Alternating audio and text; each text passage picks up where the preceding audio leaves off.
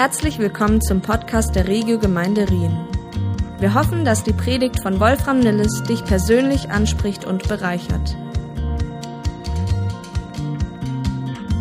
Hallo Regio Gemeinde. Hallo liebe Gäste aus nah und fern, wo auch immer ihr euch zugeschaltet habt. Ich freue mich sehr, dass ihr wieder mit dabei seid und dass wir auf diese Art und Weise miteinander verbunden sein können. Ähm, Kathy und ich sind aus dem Urlaub zurück. Man sieht es wahrscheinlich an unserer Knusperbräune oder auch nicht. Und äh, es war überraschend gut, dieser Urlaub, äh, den Umständen entsprechend. Und äh, tatsächlich war die Sonne zwischendurch doch ein bisschen äh, verschwunden. Ich habe schon gesagt, die war auch im Urlaub. Aber ähm, Urlaub äh, ist gut, aber auch wieder zurück zu sein, zurückzukommen, wieder im Sattel zu sein und äh, mit einer neuen Serie heute zu starten, das macht meinem Herzen Freude. Und ich hoffe, ihr seid ebenso damit auf einem auf einer äh, Ebene, wie man sagt. Ähm, wie er im Sermon Bumper, wie das so schön heißt, dieser kleine Clip unschwer erkennen konntet, geht es in dieser Serie um das Buch Daniel. Und dieses spannende Buch aus dem Alten Testament werden wir die nächsten Monate uns genauer anschauen und werden richtig eintauchen in dieses Buch. Wir werden seine Hauptakteure näher kennenlernen und mit ihren Geschichten vertraut werden. Und wir werden auch erleben, wie relevant und zeitlos die Wahrheiten und Prinzipien, die in diesem Buch sind, äh, auch heute noch sind. Und dass Gott durch sie zu uns heute im Jahr 2021 genauso reden kann und uns ermutigen kann, wie er damals zu den Menschen im sechsten Jahrhundert vor Christus geredet hat und sie ermutigt hat. Ist also schon ein bisschen länger her, dass dieses Buch geschrieben wurde. Aber das ist das Geniale an der Bibel, dass sie in jede Situation und in jede Zeit hineinspricht. Das Buch hat insgesamt nur zwölf Kapitel. Und es ist, es ist zu schaffen, das kann man lesen. Äh, in den ersten sechs Kapiteln, also es ist ziemlich genau in der Mitte irgendwie geteilt, in den ersten sechs Kapiteln geht es darum, was Daniel und seine drei Freunde in Babylon erlebt haben. Und darunter sind einige der bekanntesten und beliebtesten biblischen Stories, die jung und alt begeistern. Stoff, den sich Hollywood nicht besser hätte ausdenken können. Zum Beispiel Daniel in der Löwengrube. Wer das noch nicht kennt, diese Story, der hat was verpasst. Viele Christen haben das schon in der Sonntagsschule gehört und sind ganz fasziniert davon. Ein Kommentar, den ich in der Vorbereitung, äh, der in Vorbereitung mein ständiger Begleiter war und mir theologisch ganz neue Welten aufgeschlossen hat, den habe ich in unserem Babyraum gefunden. Und hier ist er. Ich wollte, ich dachte, ich teile einfach mal mit, was man so im theologischen Vorfeld einfach, ich habe gesehen, es ist Sophie Piper. Auch hier ist der Name schon Programm. Das muss die Tochter sein von John. Wer weiß? Wer weiß? Nein, kleiner Schapass. Ich habe auch andere äh, Kommentare gelesen, die irgendwie auch ein bisschen weitergehen. Oder ein anderer Klassiker sind die drei Freunde, nicht von der Tankstelle, sondern die drei Freunde im Feuerofen die auf spektakuläre Weise dem sicheren Tod von der Schippe gesprungen sind und überlebten. Und dann in den letzten sechs Kapiteln des Buches, die enthalten prophetische Visionen in einem sogenannten apokalyptischen Stil. Das ist eine Bildsprache mit Symbolen, die in der damaligen Zeit den Menschen damals noch viel vertrauter waren. Dummerweise hat sich im deutschen Sprachgebrauch irgendwie äh, etabliert, dass das Wort Apokalypse für den Weltuntergang äh, gebraucht wird. Das hat aber nichts mit der ursprünglichen Bedeutung zu tun. Apokalyptik heißt, dass etwas enthüllt wird, dass da wie ein Vorhang beiseite genommen wird und dass etwas offenbart wird. Und das mit Hilfe von Bildern und Symbolen aber diese Symbole, wenn wir die heute lesen, dann äh, und wir lesen von irgendwelchen gehörnten Wesen, die haben zehn Hörner und in den Hörnern sind irgendwelche Augen drinne. Da denken wir so eher an die Welt von Star Wars oder Herr der Ringe. Da sind dann so Dinge, die uns dann eher vertraut sind. Und auch wenn nicht alle Details von diesen äh, prophetischen Aussagen einfach zu deuten sind. So sind die zentralen Voraussagen über die Zukunft so genau eingetroffen, dass einige Theologen und Kommentatoren gerade deshalb skeptisch sind und davon ausgehen, dass das Buch erst im zweiten Jahrhundert vor Christus geschrieben wird, sein konnte. Warum? Nachdem viele der Voraussagen eingetroffen sind. Das, und ihr Erklärungsansatz, der oft nur deshalb gewählt wird, weil man nicht an echte biblische Prophetie glaubt und nicht davon ausgeht, dass Gott Ereignisse schon im Voraus weiß und kommuniziert. Und das ist oft der einzige Grund, warum gesagt wird, nee, das ist so genau, die Vorhersage, das, das, das kann erst später geschrieben worden sein.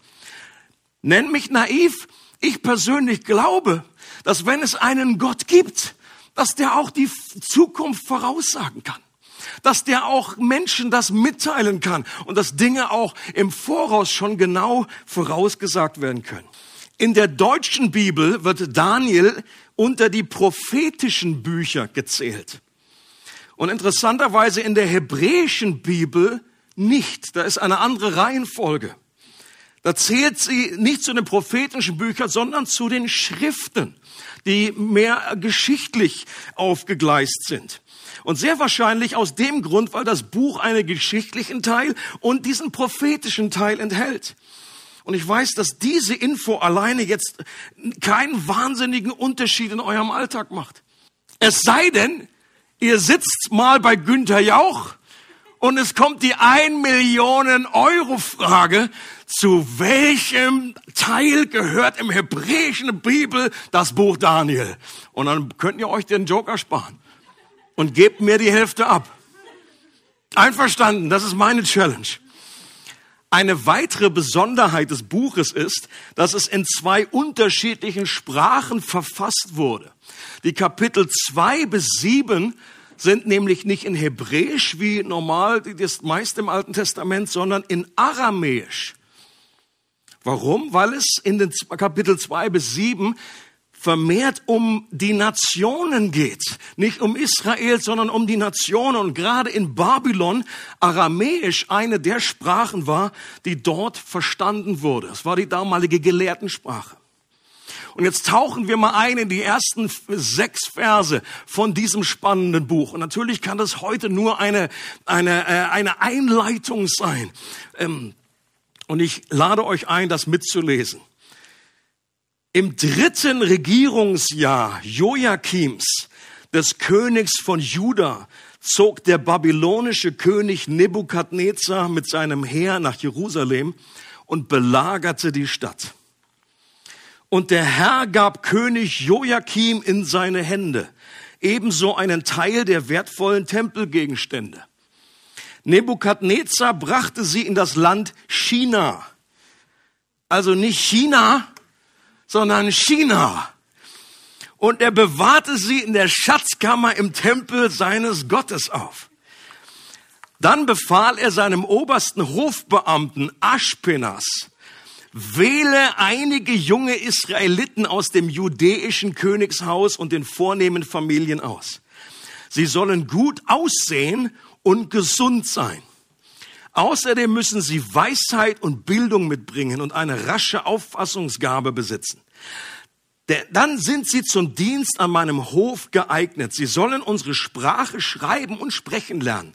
Gib ihnen jeden Tag Speise und Wein von der königlichen Tafel.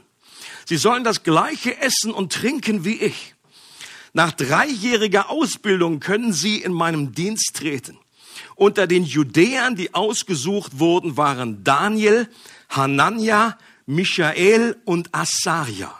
So fängt dieses Buch an. Und die ersten Verse, die geben uns gleich einen konkreten Hinweis, in welchem Jahr wir uns befinden, weil man das auch aus der äh, säkularen Geschichte weiß. Und wie die damalige politische Lage war. Wie war die damalige Situation?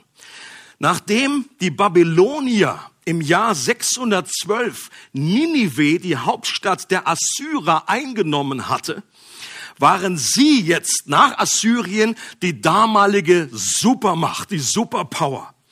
Und im Jahr 605, das weiß man ziemlich genau, belagerte und eroberte der frisch gekrönte babylonische König Nebukadnezar. In der Geschichte sonst ist er bekannt als Nebukadnezar Zweite. Manchmal wird er auch Nebukadrezar mit R äh, benannt. Was ist das? Das ist dasselbe.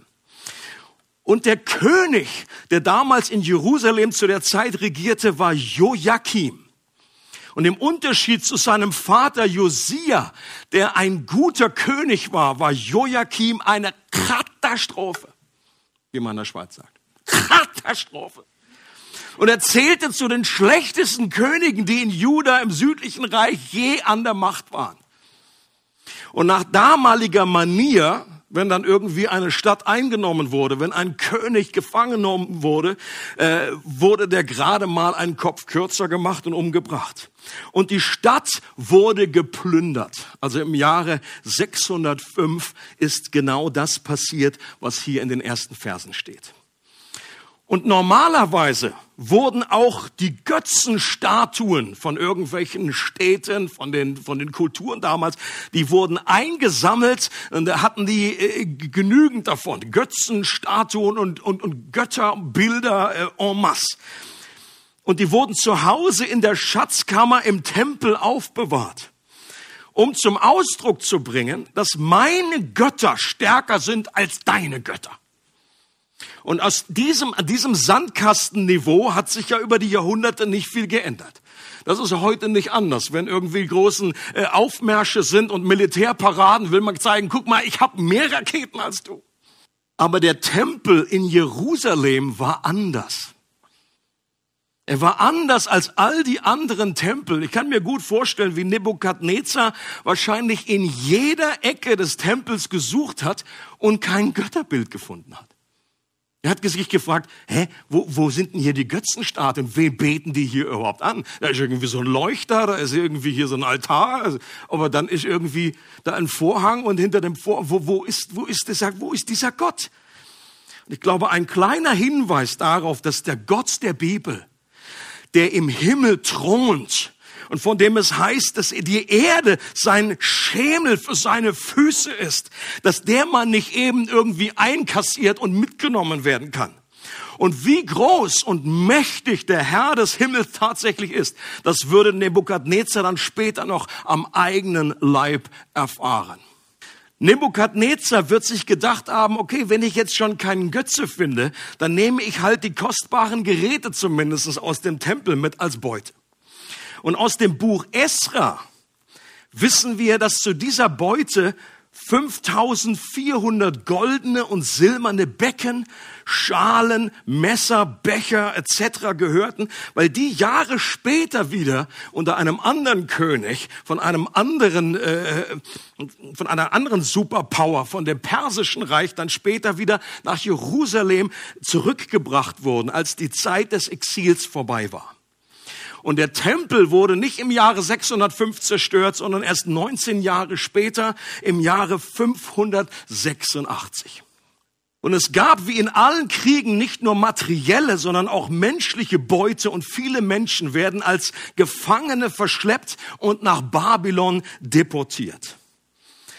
Und ein besonderer strategischer Brauch in der damaligen Zeit und besonders eben auch unter Nebukadnezar war, dass man vor allem junge Männer gesucht hat, die aus der Oberschicht, ja sogar aus königlichen Geschlecht kamen, die gebildet waren, die gut aussahen, heißt es, die makellos waren und damit gutes Material für den König waren, um sie in ein Umerziehungsprogramm zu stecken um aus den ehemaligen Feinden Verbündete zu machen, sie zu guten Leitern und Anführern am babylonischen Hof zu machen und sie dann später über andere Gebiete zu setzen oder vielleicht sogar in ihr Heimatland wieder zu, zurückzubringen, damit sie dort die babylonische Kultur hineinbringen können. Die damaligen Herrschaftsbereiche, die waren so riesig, da konnte der beste König nicht in alle Ecken irgendwie Einfluss nehmen. Und deswegen brauchte er Leute, die so eine Gehirnwäsche durchgemacht haben, dass sie zu Babyloniern wurden. Und das war zumindest seine Idee. Nebukadnezar hat seinen obersten Hofbeamten, wörtlich steht hier Eunuch, weil in der damaligen Zeit die meisten Eunuchen waren, mit Namen Aschpenas genau damit beauftragt. Und zu diesen Auserwählten gehörten, wie wir schon gelesen haben, Daniel, Hanania, Michael und Asaja. Und das sind die Hauptcharaktere in unserem Buch. Man geht davon aus, dass die vier damals Teenager waren. Zwischen 14 und 16 Jahren. Das hat man oft nicht so auf dem Schirm. Das waren echte Teenager, die hier ausgesucht wurden, weil man der Überzeugung ist, je früher ich da Einfluss nehme, je früher ich die prägen kann und umgestalten kann, umso besser. Und das ganze Buch Daniel ist um die lebt dann später die ganze Zeit in Babylon, bis er weit über 80 wird. Und auch das hat man manchmal nicht auf dem Schirm. Ich habe hier auch in diesem schönen Büchlein, sieht man immer, äh, wie der Daniel in der Löwengrube, der ist so meistens um die 17, jedenfalls in diesem. Und man hat meistens nicht so auf dem Schirm, dass er da wahrscheinlich um die 80 war, als er bei den Löwen gelandet war. Also, aber ähm, das wäre auch ein Grund, warum die Löwen nicht zugebissen haben. Und diese Teenager, die waren alles andere als amused. Für die war das nicht irgendwie toll, dass sie ausgewählt wurden für dieses Werk. Die haben sich gedacht, meine Güte, äh, jetzt heute würde ich gerne darauf verzichten, dass ich gut aussehe. Ich würde gerne darauf verzichten, dass ich gebildet bin, von königlichem Hof komme. Aus menschlicher Sicht war das eine absolute Katastrophe wenn man als Gefangener verschleppt wird, getrennt wird von seiner Familie, seine Heimat verlassen muss als Teenager. Und dann ist das immer schlimm. Aber für gläubige Juden muss das besonders schlimm gewesen sein, weil der Tempel das Zentrum ihres Lebens, das Zentrum ihrer Welt war. Hier war doch die Gegenwart Gottes. Hier wohnte Gott. Hier hat man zu ihm gebetet und Opfer gebracht. Wie sollte ein Leben ohne Tempel überhaupt aussehen? Wie sollte das überhaupt funktionieren? Die Vorstellung allein für einen gläubigen Juden in einem fremden Land voller heidnischer Gebräuche, voller Götzen, einer völlig fremden Kultur und Sprache, jeden Morgen nur Bacon zum Frühstück. Das war für die Juden unglaublich, diese Vorstellung. Das war ihnen sowas von zuwider. Und wie schlimm war dann erst die Realität selbst? Man vermutet, dass die Gefangenen auf diesem Weg, den ihr hier eingeblendet seht auf der Karte, mindestens 1000 Kilometer nach Babylon zurücklegen mussten. Auch das hat man meistens nicht so irgendwie auf dem Schirm, was das noch alleine bedeutete. Wenn sie Pech hatten zu Fuß, Vielleicht hatten sie noch ein gewisses Privileg, weil sie irgendwie äh, möglichst jung und makellos gehalten werden sollten, dass sie noch irgendwie ein anderes Transportmittel hatten. Wir wissen es nicht genau. Überwältigend wird auch ihre Ankunft in der Metropole Babylon am Euphrat gewesen sein. So eine spektakuläre Stadt mit solchen Dimensionen und Bauten hatten sie noch nie gesehen. Und das war mit über 100 Hektar die größte Stadt der damaligen Welt. Der griechische Geschichtsschreiber Herodot bestätigt, nachdem er sie selbst besucht hatte, dass Babylon jede andere Stadt an Herrlichkeit und Prunk weit übertraf. Als Daniel und seine Freunde in der Stadt ankamen, stand gerade ein jahrelanges Aufbauprogramm kurz vor seinem Abschluss, nachdem die Stadt 100 Jahre zuvor durch die Assyrer zerstört worden war. Und er strahlte daher in neuem Glanz und neuer Pracht. Und möglich ist, dass Daniel und seine Freunde durch dieses Ishtar-Tor, was ihr hier im Bild seht, in die Stadt gekommen sind. Das war eins von acht Toren der Stadt. Die Stadt war so quadratisch angelegt und es gab acht Tore und jedes Tor hatte einen Namen nach einem babylonischen Gott. Und Ishtar war der Gott der Liebe und hat sie willkommen geheißen. Dieses Ishtar-Tor, also eine Nachbildung zumindestens, kann man heute noch im Pergamon Museum sich anschauen in Berlin. Das ist hier aufgenommen. Und die Mauern mit den Toren und auch die hängenden Gärten des Palastes von Nebukadnezar gehören zu den Weltwundern der Antike. Und können wir uns nur vorstellen, wie das für irgendwie, ich meine, im Vergleich, im Verhältnis, kamen die vom Lande, kamen die von einem Dorf. Oh, Jerusalem, meine, der Tempel, der war auch bombastisch, aber trotzdem, es ist so klein. Wer schon mal in Jerusalem weiß, das ist, das ist ein kleines Städtchen im Vergleich. Und hier war eine Megametropole und diese verunsicherten äh, Teenager, die nicht einfach denen jetzt alles irgendwie genommen war, ihre ihre ihre Heimat, ihre Familie und jetzt kamen sie, was wie überwältigend muss das gewesen sein? Durch dieses Tor zu laufen und nicht zu wissen, wo die Reise genau hingeht. Aus einer rein menschlichen Perspektive war die Eroberung von Jerusalem und die Deportation ins Exil eine ganz gewöhnliche Angelegenheit. Das war ja der normale Ablauf der Geschichte, dass die damals stärksten Mächte die kleineren Königreiche schluckten. Aber Daniel hatte eine andere Sicht der Dinge, zumindest zu der Zeit, als er das Buch aufschrieb. Und diese Sicht, die wird im zweiten Vers des Buches durch einen kleinen Hinweis deutlich, den man schnell überlesen kann. Und deswegen lesen wir diesen Vers nochmal. Da heißt es, er sagt, und der Herr, gemeint ist Gott, gab König Joachim in seine Hände. Also in seine ist gemeint Nebukadnezars Hände. Der Herr gab König Joachim in seine Hände ebenso einen Teil der wertvollen Tempelgegenstände. Was sagt Daniel hier? Daniel war der Überzeugung, dass Gott selbst hinter der Belagerung der Babylonier steckte. Dass das kein blinder Zufall oder Schicksal war, sondern dass Gott in die Geschichte eingegriffen hat und hinter den Kulissen die Fäden gezogen hat. Das war seine Überzeugung, das war sein Weltbild. Und das war nicht nur so ein Bauchgefühl, so irgendeine Vermutung von irgendeinem so verspinnerten Gläubigen, sondern Daniel wusste aus der Schrift, aus seiner Bibel, dass dieses, dass dieses äh, Szenario schon von Mose vorhergesagt wurde als Konsequenz für dauerhaften Ungehorsam. Überall durch die ganze das Alte Testament findet man das. Wenn, wenn ihr mir nicht gehorcht, wenn mir immer wieder von mir abwendet, wenn ihr anderen Götzen nachlauft, dann wird das und das und das passieren.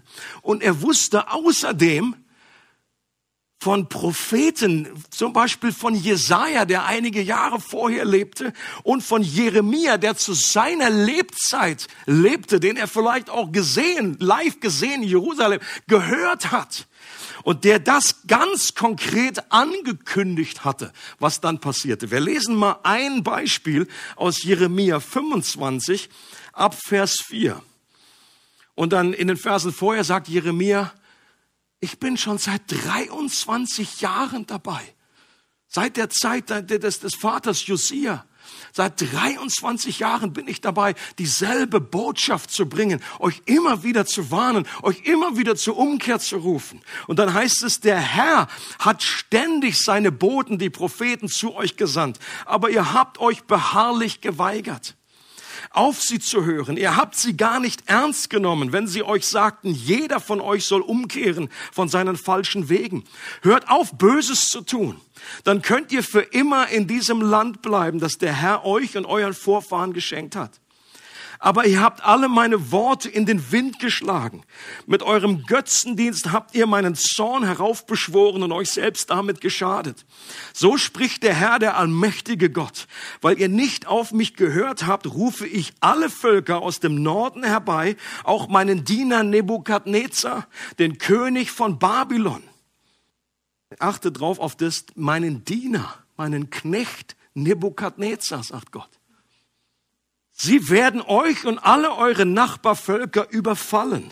Euer ganzes Land wird zu einem Trümmerfeld, zu einer unbewohnten Wüste. 70 Jahre lang werdet ihr und eure Nachbarvölker dem König von Babylon unterworfen sein. Also viel genauer geht's nicht. Also Jeremia hat das absolut glasklar, hat immer noch, es wäre immer noch möglich gewesen, umzukehren. Sie hätten immer noch im Land bleiben können. Immer und wieder hat Gott Geduld gehabt. Dann kam irgendwann der Punkt, wo das Fass voll war.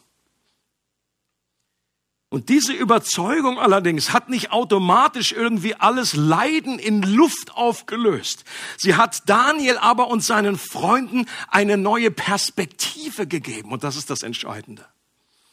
Eine Perspektive, mit der sie besser leben konnten, die ihnen Licht am Ende des Tunnels geschenkt hat, die ihnen Hoffnung und Trost vermittelt hat.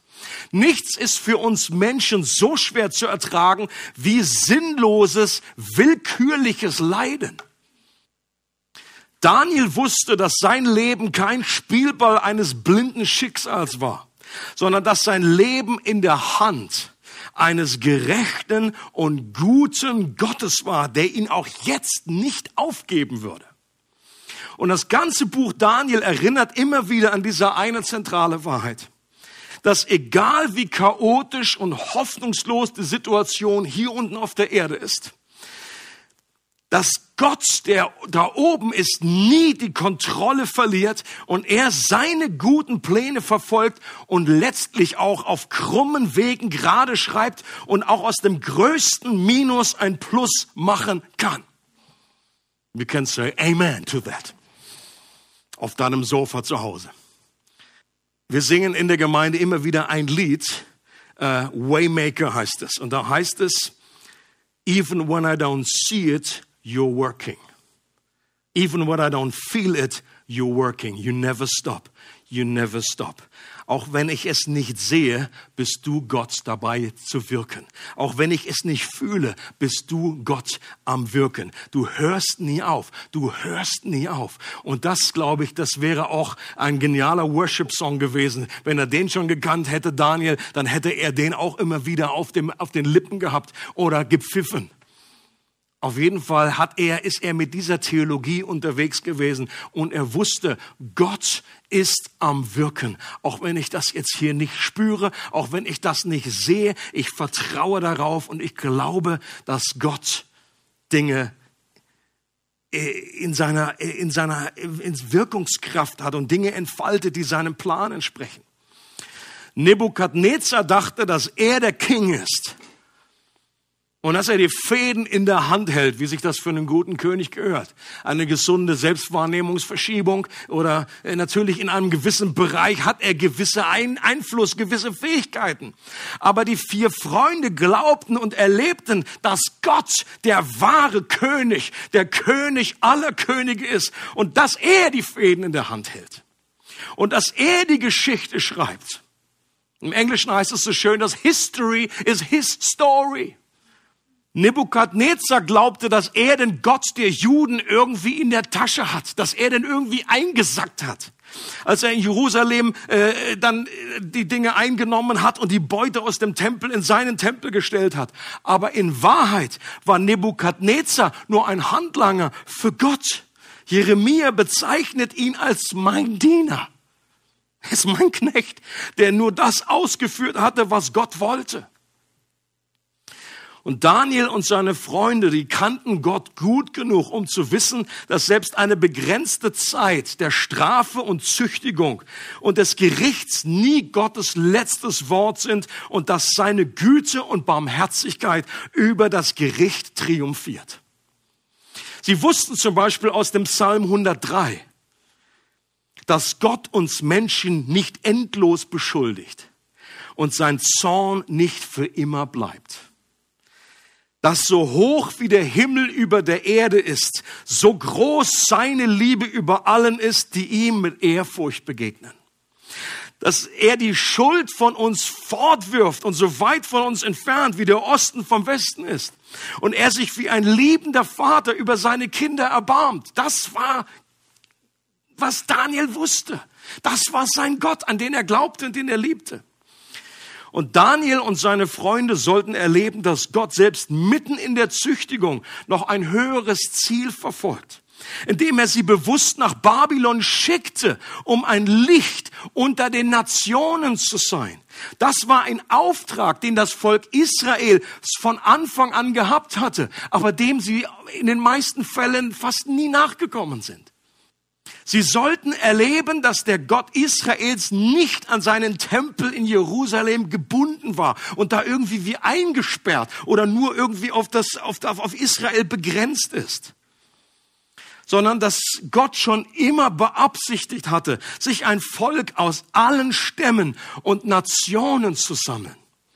Dass seine Gnade schon immer irgendwie übersprudelt und sich in die ganze Welt ergießen möchte dass er für sie war und dass sie mitten in den schwierigsten Umständen Licht und Salz äh, sein konnten und den wahren Gott jenseits von Israel bekannt machen konnten. Dass sie nicht nur in dieser neuen Heimat überleben, sondern sogar aufblühen und Erfolg und Einfluss haben würden. Und deswegen hat Gott auch durch den Propheten Jeremia geredet, das kannst du nachlesen, Jeremia 29, dass sie dort in Babel Häuser bauen sollten. Also nicht nur die vier Teenager, sondern auch alle, die da äh, weggeführt wurden. Dass sie dort Häuser bauen sollten. Dass sie nicht jetzt ständig nur auf dem Sprung sind, oh, wann geht's wieder zurück, wann geht's wieder zurück? Sondern dass sie dort wirklich Wurzeln schlagen sollen. Dass sie Gärten pflanzen sollen. Dass sie heiraten und Kinder kriegen sollen. Dass sie den Frieden der Städte suchen sollen dass sie für diese Menschen sein sollen. Und dass sie für diese Städte, in denen sie leben, zu Gott beten sollen. Und wenn sie Frieden haben, werden sie auch selber Frieden haben. Und in diesem Zusammenhang sagt Gott dann auch zu ihnen, dass er Gedanken des Friedens über sie hat und nicht Gedanken des Unheils, dass er ihnen Perspektive, Zukunft und Hoffnung schenken will. So ein wunderbarer Spruch, den wir alle irgendwie schon mal irgendwie gelesen haben, als Postkärtchen irgendwie auf dem, auf dem Kühlschrank. Und das ist der Zusammenhang, dass, dass Gott sagt, ich gebe euch Hoffnung. Ich gebe euch Zukunft. Ich gebe euch Perspektive. Ich habe gute Gedanken, gute Pläne. Die Botschaft von Daniel hilft uns als Christen hoffnungsvoll in dieser Welt zu leben, ohne uns an ihre Werte anzupassen. Und ähnlich wie Daniel leben wir im Moment nicht in unserer wahren Heimat. Wenn, wir, wenn du Christ bist, dann ist diese Erde nicht deine letzte Bestimmung und Heimat. Paulus sagt, unser Bürgerrecht ist im Himmel. Und das himmlische Jerusalem ist unsere wahre Bestimmung. Und Petrus sagt, wir sind hier auf dieser Erde auch Gäste und Fremdlinge. Auf Englisch gefällt es mir besonders gut. Aliens. Wir sind Aliens in dieser Welt. Und wir sollen in dieser Welt leben, ohne weltfremd zu werden. Also wir sollen uns einerseits nicht anpassen an diese Werte, aber wir sollen hier auch nicht leben, ständig irgendwie nur so und, und völlig abgespaced, nicht wirklich hier sein. Das Buch Daniel ist ein Anschauungsbeispiel dafür, wie wir in der Welt leben können, ohne von der Welt zu sein. Wie Jesus das seinen Nachfolgern gegenüber zum Ausdruck gebracht hat. Und bei den Christen die Schweres durchmachen in der ganzen Welt, die viel Leiden und Verfolgung erleben, gibt es zwei Bibelbücher, die besonders hoch im Kurs stehen und die meistens ihre Lieblingsbücher sind. Wisst ihr, was das ist? Welche Bücher das sind? Es ist das Buch Daniel und das Buch der Offenbarung. Warum? Weil gerade in schwierigen Zeiten in verwirrenden Zeiten, in leidvollen Zeiten eine ungeheure Quelle der Hoffnung und des Trostes in diesen Büchern enthalten sind. Weil die beiden Bücher dieselbe Message haben, dass selbst dann, wenn auf der Erde Stürme toben, das Chaos herrscht, es ab einer, äh, äh, es eine andere Realität jenseits der dunklen Wolkendecke gibt eine göttliche Realität, in der absoluter Frieden herrscht und Gott in seiner Souveränität alles in der Hand hält. Die Weltgeschichte und auch unsere einzelnen Leben. Und mir gefällt dieses Bild und wer schon mal äh, im Flieger geflogen ist, der kennt es, wenn wir man, man durch diese Wolkendecke durchfliegt. Erst recht, wenn die irgendwie so dick ist und wenn das einfach geblitzt und gehagelt und die Sonne war nicht, nicht da, ist überhaupt nicht äh, zu sehen gewesen. Und trotzdem, manchmal braucht man glauben, ist die Sonne ist überhaupt noch da. Gibt's die noch? Hat die sich verabschiedet? Und dann fliegt man durch diese Wolkendecke und plötzlich ist der klarste Himmel, die Sonne ist da, alles ist gut. Und die, das Buch der Offenbarung und das Buch auch Daniel, gerade die letzten sieben Kapitel, die erzeigen uns auch, dass oh, es zwei unterschiedliche Realitäten gibt. Und dass wir so oftmals uns nur von dieser unter, unter der Sonne irgendwie äh, prägen lassen. Aber Gott möchte uns, ähm, oft im Buch der Offenbarung heißt es, komm hier hoch, ich will dir zeigen, dass Gott auf dem Thron sitzt, dass alles gut wird und dass Gott die Kontrolle hat. Der zentrale Punkt des Daniel-Buches ist nicht, wie manchmal angenommen und auch öfter mal gepredigt wird, sei genauso mutig und treu wie Daniel.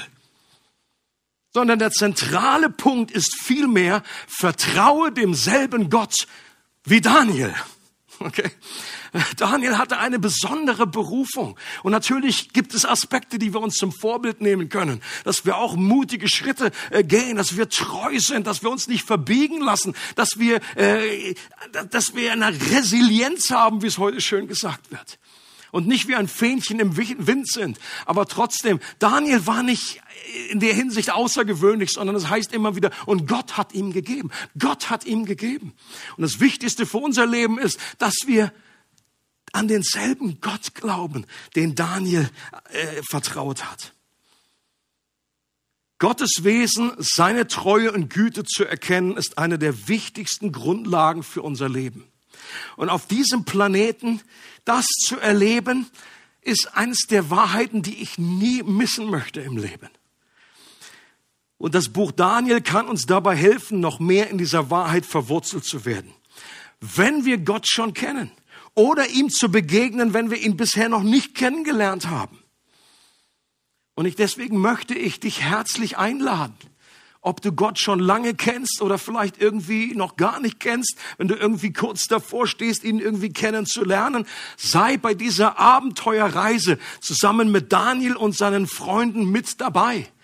Lass dich mit hineinnehmen. Lerne diesen Gott kennen, den Daniel kennengelernt hat. Und wisse, was das für einen Unterschied macht in deinem Leben. Äh, äh, dieses feste Fundament zu haben, einem Gott zu vertrauen der wirklich alles in seiner Hand hält, wie es das äh, alte Gospel, schöne Gospellied heißt. He's got the whole world in his hand. He's got the whole world in his hand. Und he's got my life in his hand. Das ganze Buch Daniel lässt sich in ungefähr 80 Minuten einmal ganz durchlesen. Lade dich herzlich ein, einfach mal in einem Rutsch das durchzulesen. Oder vielleicht pro Woche sich ein Kapitel rauszusuchen und das auf sich wirken zu lassen, sich vertraut zu machen mit diesen Geschichten.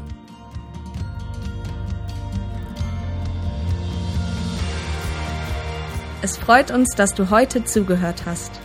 Für weitere Predigten, Informationen und Events besuche unsere Gemeindewebseite www.regiogemeinde.ch.